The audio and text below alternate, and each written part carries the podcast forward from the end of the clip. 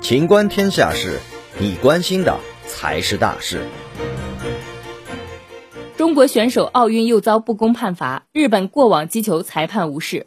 东京奥运会比赛继续进行，在今天进行的羽毛球混双半决赛中，中国选手王懿律、黄东萍对阵日本组合渡边勇大、东野有沙。结果在这场比赛中，中国选手又遭遇了不公平判罚。在比赛第一局的关键时刻，有一个判罚引起了巨大争议。日本选手东野有沙出现明显的过网击球，但让人意外的是，裁判竟然判罚日本得分。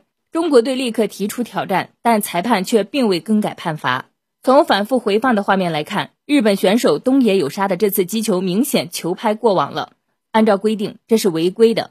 但是就这样一次难度不大的判罚，裁判却直接偏向了日本选手，而中国组合只能将苦涩忍在肚子里。本期节目到此结束。欢迎继续收听《秦观天下事》。